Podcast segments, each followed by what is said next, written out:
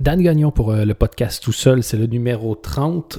Pour ceux qui le suivent plus ou moins en live, c'est le premier depuis une semaine. Ça a été une semaine assez compliquée euh, à la maison. Madame Chou, mon épouse, a eu un torticolis. Et on a un enfant en bas âge à la maison.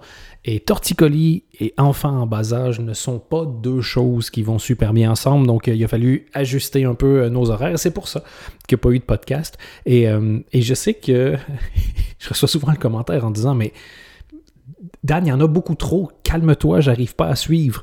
Mais c'est un tout petit peu l'objectif. C'est-à-dire que j'ai compris, j'ai reçu beaucoup de messages de gens qui me disent apparemment qui m'écoutent soit en cuisinant, soit en promenant le chien. Ce sont les deux moments où euh, apparemment vous m'écoutez le plus. Et je trouve que ça marche super bien. Promenade le matin tôt ou le soir avec le chien, accompagnement, ça fonctionne bien. En cuisinant, ça peut très bien marcher aussi. Mais pour les autres, apparemment, c'est beaucoup, mais c'est, je dis en partie l'objectif parce que j'essaie d'utiliser les thèmes, d'aborder les thèmes les plus variés. Et comme ça, si vous ne les écoutez pas tous, au moins, vous pouvez faire une sélection et tape assez large, normalement, il devrait avoir au moins un ou deux thèmes qui, euh, vous intéressent. Donc, normalement, si tout se passe bien, euh, je vais pouvoir reprendre mon rythme, d'en faire environ en moyenne là, 4 par semaine. Et, parce que les idées ne se sont pas arrêtées pendant, la semaine dernière. J'ai continué d'avoir un fichier avec je ne sais pas combien de sujets. Et, euh, et c'est cool parce que donc là, on est à 30 numéros avec celui-ci. Et, euh, et plus j'en fais, plus je me dis que je vais avoir besoin, je crois, d'une petite centaine de numéros pour vraiment bien trouver ma, place, le, ton idéal, l'identité. Ce que j'essaie de me dire à chaque fois que j'enregistre, c'est c'est quoi l'objectif? Je veux qu'est-ce que je voudrais que vous ressentiez en l'écoutant? Si, moi, quand je, regarde des, choix de, films ou de séries sur Netflix, c'est toujours une question de mood. Je veux dire, je vais regarder un film que je connais déjà parce que je veux me replonger dans ce mood ou un film que je connais pas pour la promesse euh, d'un mood. Et donc, euh, et donc voilà, c'est ça que j'ai encore un tout petit peu de mal à déterminer. Mais aujourd'hui, c'est clairement, euh, si vous êtes comme moi curieux d'une chose. Il y a beaucoup de sujets qui m'intéressent qui, à la base, un gars qui s'intéresse à ça, ça a un peu l'air du. Comment je ça de, tomber dans le. dans le Jerry Springer style, quoi. Trouver l'axe le plus surprenant, que ce soit euh, sensationnaliste, sexe sans sport. Mais très souvent, ces, ces sujets sont tellement plus intéressant que la manière dont ils sont traités. Par exemple, aujourd'hui, euh, j'en avais parlé il y a un certain moment, je parlais de dons de sperme. Parce que quand j'ai fait mon épisode sur les femmes qui font un, bébé seul, il y en avait une, et j'ai oublié le nom de la personne, désolé, qui dans son témoignage avait dit Moi j'hésite un peu parce que si j'ai besoin d'un don de sperme, ce qui me bloque, c'est je comprends pas qui va donner son sperme, qui se réveille un matin en se disant Tiens, je vais aller donner mon sperme. Sous-entendu, si j'ai bien compris ce que la personne me disait, j'ai un doute que ce soit toujours des personnes d'une grande qualité. Bon, après, en dehors de certaines tares génétiques, plus je vieillis, plus je crois au déterminisme environnemental, beaucoup plus qu'au déterminisme biologique. Peu importe les gènes que tu as, encore une fois, en dehors des tares génétiques, des maladies génétiques, l'environnement dans lequel tu te retrouves, je crois, va beaucoup plus influencer la qualité de ta vie. Et au-delà de ça, la qualité de ton environnement, pas juste familial, mais direct. Encore une fois, dans le livre de Tipping Point, que j'ai donc toujours pas terminé, euh, il y a une étude qui disait que tu avais plus de chances de, entre guillemets, bien t'en sortir dans la vie si tu venais dans une famille genre euh, bof, mais dans un quartier chouette, que si tu venais d'une bonne famille dans un quartier bof. Hyper intéressant déjà, je trouve. Et, euh, donc voilà. Et je sais pas si vous avez dans votre entourage des gens qui ont été adoptés. Une des choses qui me fascine, c'est que c'est pas rare de voir chez des enfants adoptés. Euh, ils ont souvent une, série d'anecdotes sur le fait qu'on leur dit souvent qu'ils ressemblent à leurs parents. Ah, tu ressembles à ton père, c'est fou, tu ressembles à ta mère, c'est fou. Et ça n'a évidemment rien à voir avec le, bagage génétique. Mais de la même façon que quelqu'un qui imite Charles Aznavour peut finir par ressembler à Charles Aznavour tout en ayant aucunement les traits du dit Charles Aznavour, la même chose peut arriver avec les enfants adoptés parce que ce sont les, mimiques, la manière de t'exprimer, même le, ton de voix, la, musicalité de ta voix. Chacun a une chanson quand il parle. Euh, ce n'est jamais aussi évident que quand tu fais ça par métier. Beaucoup de policiers vont utiliser le même ton. Les pilotes d'avion utilisent le même ton. Les gens qui font des appels aux caisses dans les supermarchés ont un ton. Les, journalistes, présentateurs, les commentateurs sportifs, il y a un ton. Chacun a le sien. Une espèce de chanson quand tu parles. Et, euh, à partir du moment où tu mimiques ça, tu copies ça, tu as déjà tellement l'air d'avoir des points en commun avec la personne que tu as copié. Enfin bref. Et euh, donc ça, c'était la parenthèse sur de toute façon, je crois que l'enfant va être ce qui va être, la façon dont tu vas le façonner, dont son entourage va le façonner, beaucoup plus que certaines prédispositions euh, génétiques. Donc voilà, c'est entre la génétique et puis la philosophie ce débat, mais c'est pas l'objectif du tout. L'objectif, c'était juste, de, encore une fois, demander à des gens qui sont concernés et de me donner leur témoignage. Et moi, je vous le rends. J'ai reçu trois témoignages, entre autres, que j'ai retenus. Euh, merci à tous ceux qui m'en ont envoyé d'ailleurs. Et les trois suivants sont tellement différents les uns des autres qui me semblaient être les, euh, les plus intéressants pour parler de ça. Parce que depuis que j'ai entendu qui se dit je vais aller donner mon sperme, je suis hanté par la question c'est vrai. Qui se dit je vais aller donner mon sperme? Moi, personnellement, je ne le ferai pas je ne le ferai pas. En tout cas, avant d'avoir reçu les témoignages, je m'étais dit que j'allais jamais le faire parce que il y a quelque chose dans le fond de moi que ça, ça boggerait un tout petit peu de savoir qu'il y a un enfant qui, possède donc mes gènes qui existe sans que je le connaisse. Clairement, cette personne-là en souffre pas, j'imagine. Mais moi, ça me... je serais curieux je serais curieux de voir, probablement dans un ego trip, tu vois, de qu'est-ce que ça a donné une demi-photocopie de moi. Et, euh, et voilà, c'est ça qui m'a arrêté. Et une des personnes qui m'a contacté euh, a dit quelque chose qui pourrait me faire changer d'idée. Donc, j'ai commencé avec le premier témoignage. Euh, il a accepté qu'on donne son nom en disant, et je cite, Si ça peut aider, n'hésite pas, c'est Romain. Et lui, il y a une histoire absolument fascinante. Donc, je vous lis son témoignage. Salut, je me permets de vous contacter à propos du don de sperme. Euh, je suis belge et j'ai fait un don à deux reprises. La première fois sur les conseils de mon médecin traitant que j'avais été voir pour faire tester ma fertilité. Hyper fascinant, écoutez ça. Quand j'étais plus jeune, j'avais des angoisses de stérilité qui, étaient, qui avaient viré à l'obsession, alors qu'à la base, j'avais pas du tout prévu avoir d'enfant. Et mon médecin m'avait dit que pour pouvoir aller tester si j'étais stérile ou, ou non, si j'étais fertile ou non, c'était un spermogramme et le problème, c'est que c'était pas remboursé, que ça allait coûter environ 400 euros euh, comme test. Par contre, le même médecin m'a aussi dit que si je voulais aller, si je faisais un don de sperme, tous les tests devaient d'office être faits et donc j'aurais la même réponse, mais gratuitement.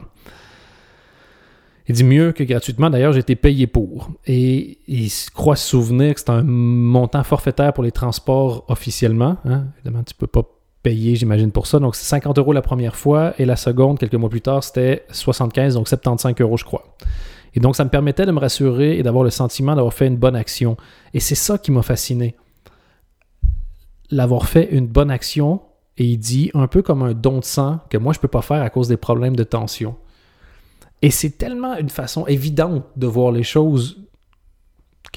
Et je comprends pas pourquoi j'y avais pas pensé, mais de dire on a besoin de dons de sperme pour permettre à des gens qui pourraient pas avoir des enfants autrement d'en avoir.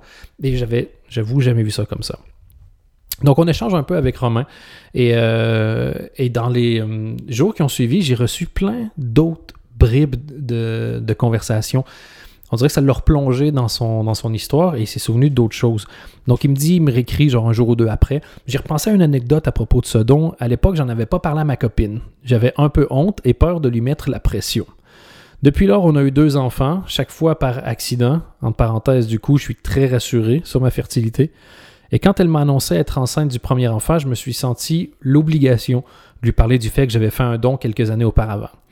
Et malheureusement, elle l'a assez mal pris. Du coup, maintenant, on évite le sujet.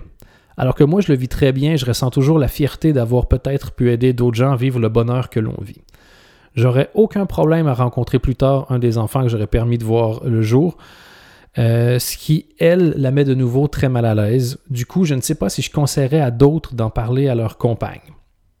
Je crois que j'ai fait le tour. Merci pour le podcast. Euh, voilà.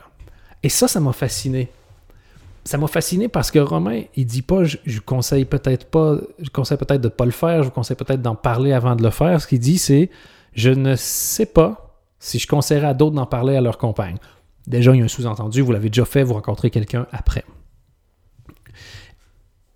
Moi, évidemment, ma logique, ce serait de le dire dès le départ. Facile, je suis pas dans ces souliers-là. Mais là où je trouve ça hyper intéressant, là, je ne sais pas si je conseillerais de le dire, c'est vraiment dans, cette séparation que Romain fait avec le fait que lui, dans sa tête, dans son système de valeurs, ce qu'il a fait, ça a permis quelque chose de positif. Ses, motivations étaient personnelles à la base, mais il considère que c'est euh, un acte généreux. Il a fait une bonne action. Et il y a quelque chose que je trouve un peu beau, j'avoue, dans le fait de garder ses convictions, même si la personne avec qui tu es en relation, de qui tu es amoureux, n'est pas d'accord avec toi. Il y a un côté tellement, je trouve, non agressif. En fait, se dire, toi, tu n'es pas d'accord avec ça, ça t'a fait chier. Je vais pas te dire, oh, je le regrette pour essayer d'acheter la paix. Clairement, Romain n'a pas envie de faire de la peine à la personne avec qui il est, mais ça ne change pas ses convictions. Et, je pense que quand tu es dans une relation où tu arrives à avoir cette chose-là, c'est tellement dans la fiction jouer toujours de la même manière. Il y a quelque chose dans le passé d'une des deux personnes euh, qui crée un désaccord. Ça devient une espèce de mine dans un champ qui peut être déclenché à n'importe quel moment. Ça devient un sujet de discorde permanent. Mais non, ça peut aussi être juste un là-dessus, on n'est pas d'accord. Ça fait partie du passé tu dois discuter pour que, forcément, dans la suite, de nouvelles choses désagréables n'arrivent pas. Tu, vois, tu te sers de ce qui s'est passé pour avoir une discussion intéressante, mais cette capacité d'être en désaccord, cette capacité d'accepter le passé, plutôt que de faire comme une Ross et Rachel avec euh, We were on a break, qui a toujours tapé sur les nerfs, j'avoue, ce gag-là, c'est soit vous choisissez d'en revenir, soit vous choisissez que c'est pas possible d'en revenir, mais tu ne peux pas garder ça en l'état. Et j'ai pleinement conscience qu'il s'agit d'une comédie. Et donc, dans une comédie, les conflits vont être source de trucs comiques. Et, euh, et, je rigole parce qu'en fait, hier, avec, euh, avec mon épouse, on regardait That 70 Show, qui pour moi est peut-être une des plus belles séries comiques de l'histoire, et certainement pour moi, de celles que je connais, la mieux écrite. Les gags qu'ils font dans That 70 Show sont imbriqués les uns dans les autres. Il y a des scènes, entre autres, si vous êtes un peu euh, geek de la façon de construire de l'humour. Il y a une technique qui s'appelle euh, le triplet. Donc voilà, tout simplement, c'est quand tu fais une, énumération. Par exemple, tu vas dire euh, Hier, je suis allé au magasin. ah oui, allé acheter quoi? Du steak, des patates et, et là, la troisième chose va être un gag. Par exemple, tu dis du steak, tu sais, un steak, deux patates et 6000 carottes. Faut que le troisième, le troisième élément soit en, cassure. Steak, patate, 6000 carottes marrant. Steak, patate et ta mère aussi marrant. Parce qu'en gros, il faut que tu, dans, soit 2, 4, 6, c'est la logique. 2, 4, 10, c'est un gag. 2, 4, mauve, c'est un meilleur gag. Voilà, juste dans la théorie de l'écriture humoristique, évidemment. Et dans That 70 Show, pour prendre un exemple, parfois, ils vont faire trois triplets. donc, il y, a, un personnage dit une série de choses dont le troisième élément est marrant. Un deuxième personnage dit une série de choses dont le troisième élément est marrant. Et un troisième personnage fait une suite qui n'a rien à voir, dont le dernier élément est quand même marrant.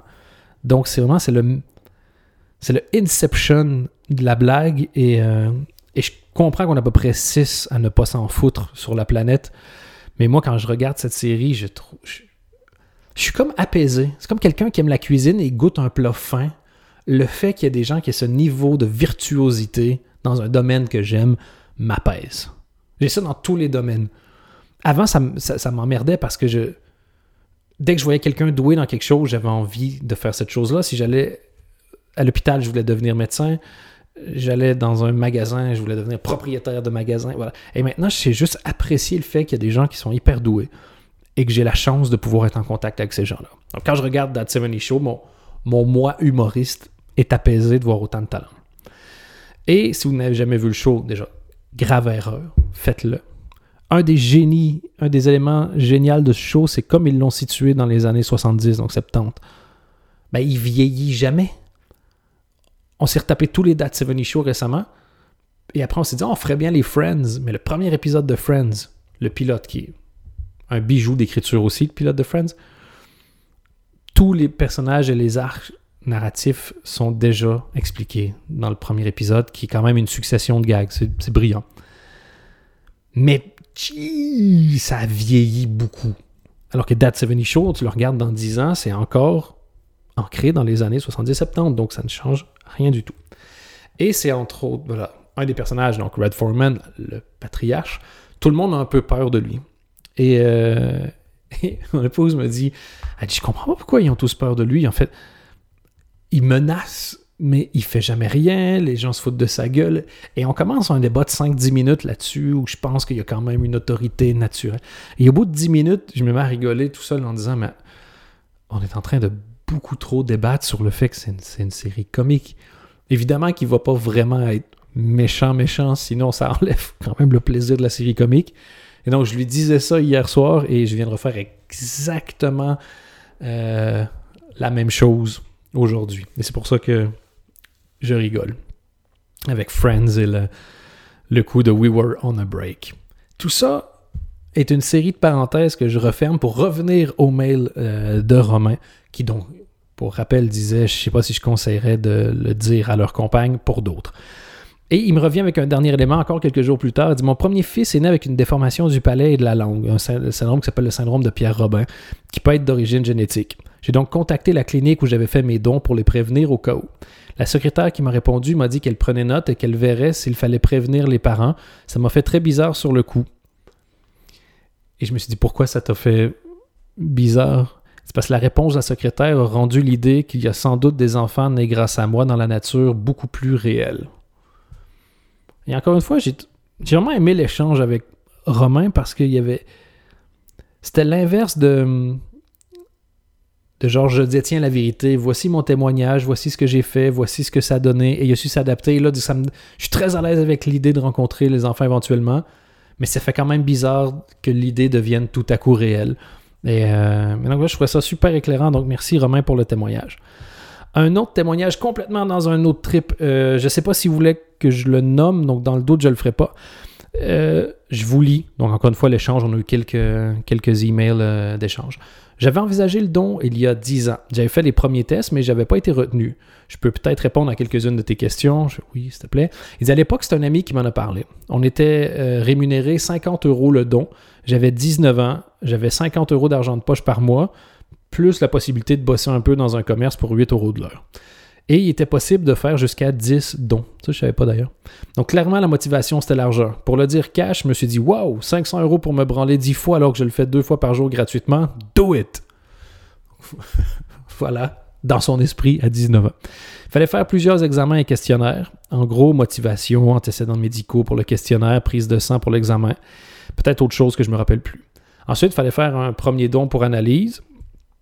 Et c'est là que ça a coincé. Le premier don était congelé puis décongelé pour analyse. Et dans mon cas, il restait pas suffisamment de spermatozoïdes par millilitre après décongélation pour une fécondation in vitro. Et j'imagine quand même le choc. Tu as 19 ans avec un pote, tu dis genre, yeah, on fait de l'argent facile, tu y vas. Et on te rappelle pour dire, by the way, peut-être que tu n'es pas fertile. Ça doit passer de très amusant à très réel très rapidement. Euh, dans son cas, le médecin l'avait rassuré pour la fécondation naturelle. Il dit J'avoue, je me posais pas beaucoup de questions à l'époque. Les 500 euros, c'était suffisamment euh, motivant pour moi.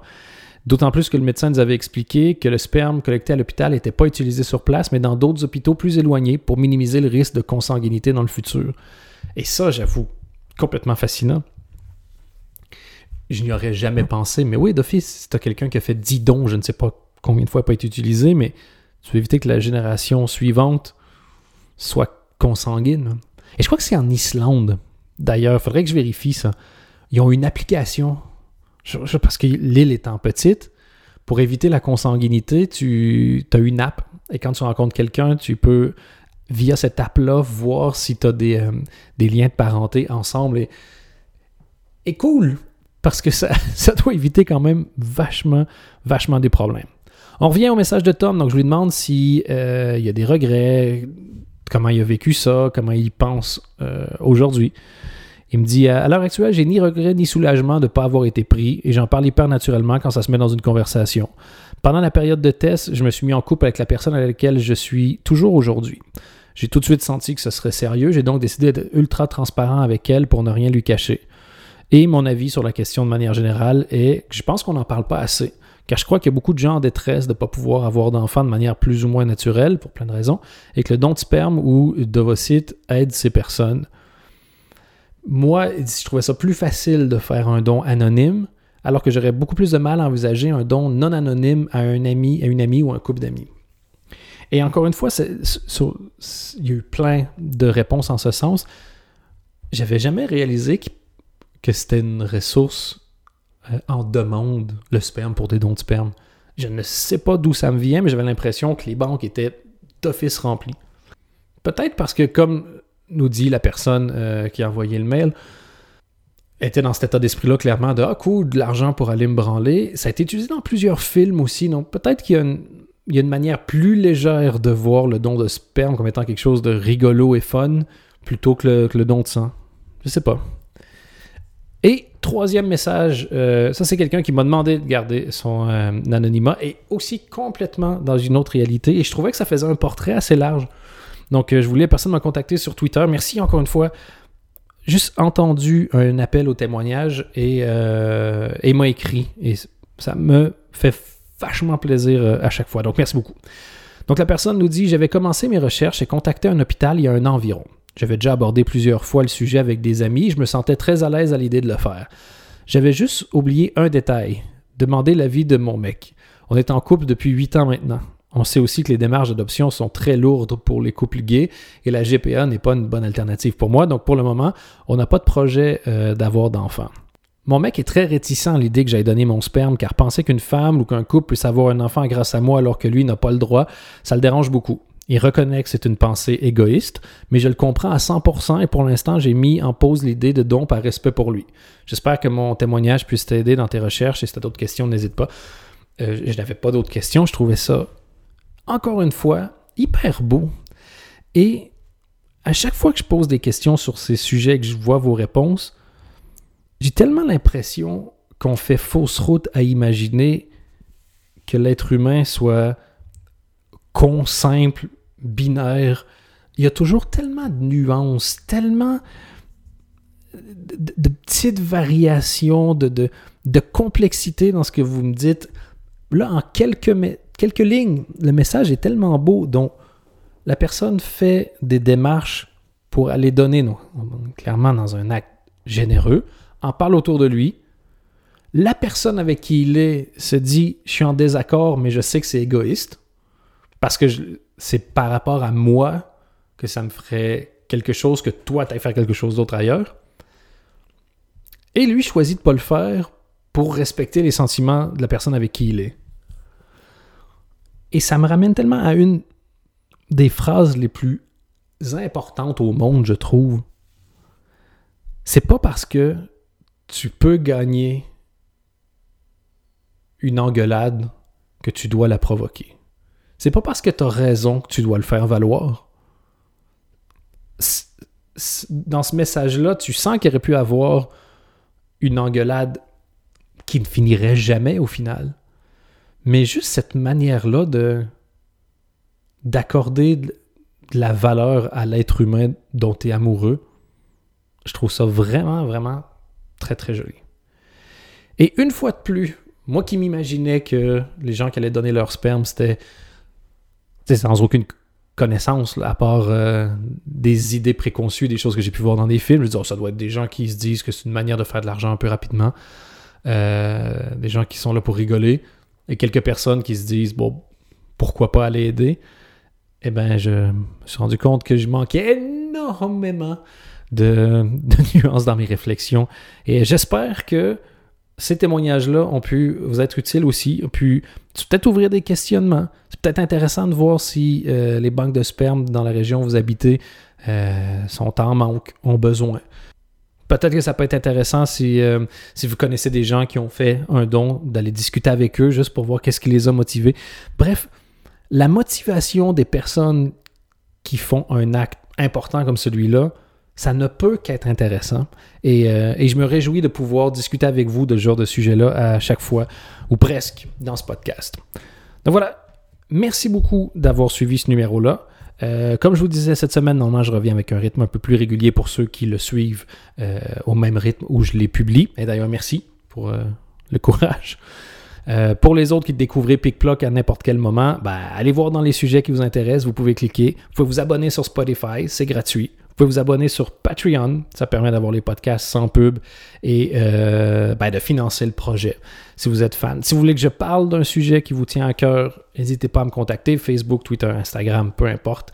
Et moi, ben, je vais pouvoir passer à travers ma longue liste de sujets qui me fascinent et que j'ai envie de faire. Passez une bonne journée. Au revoir.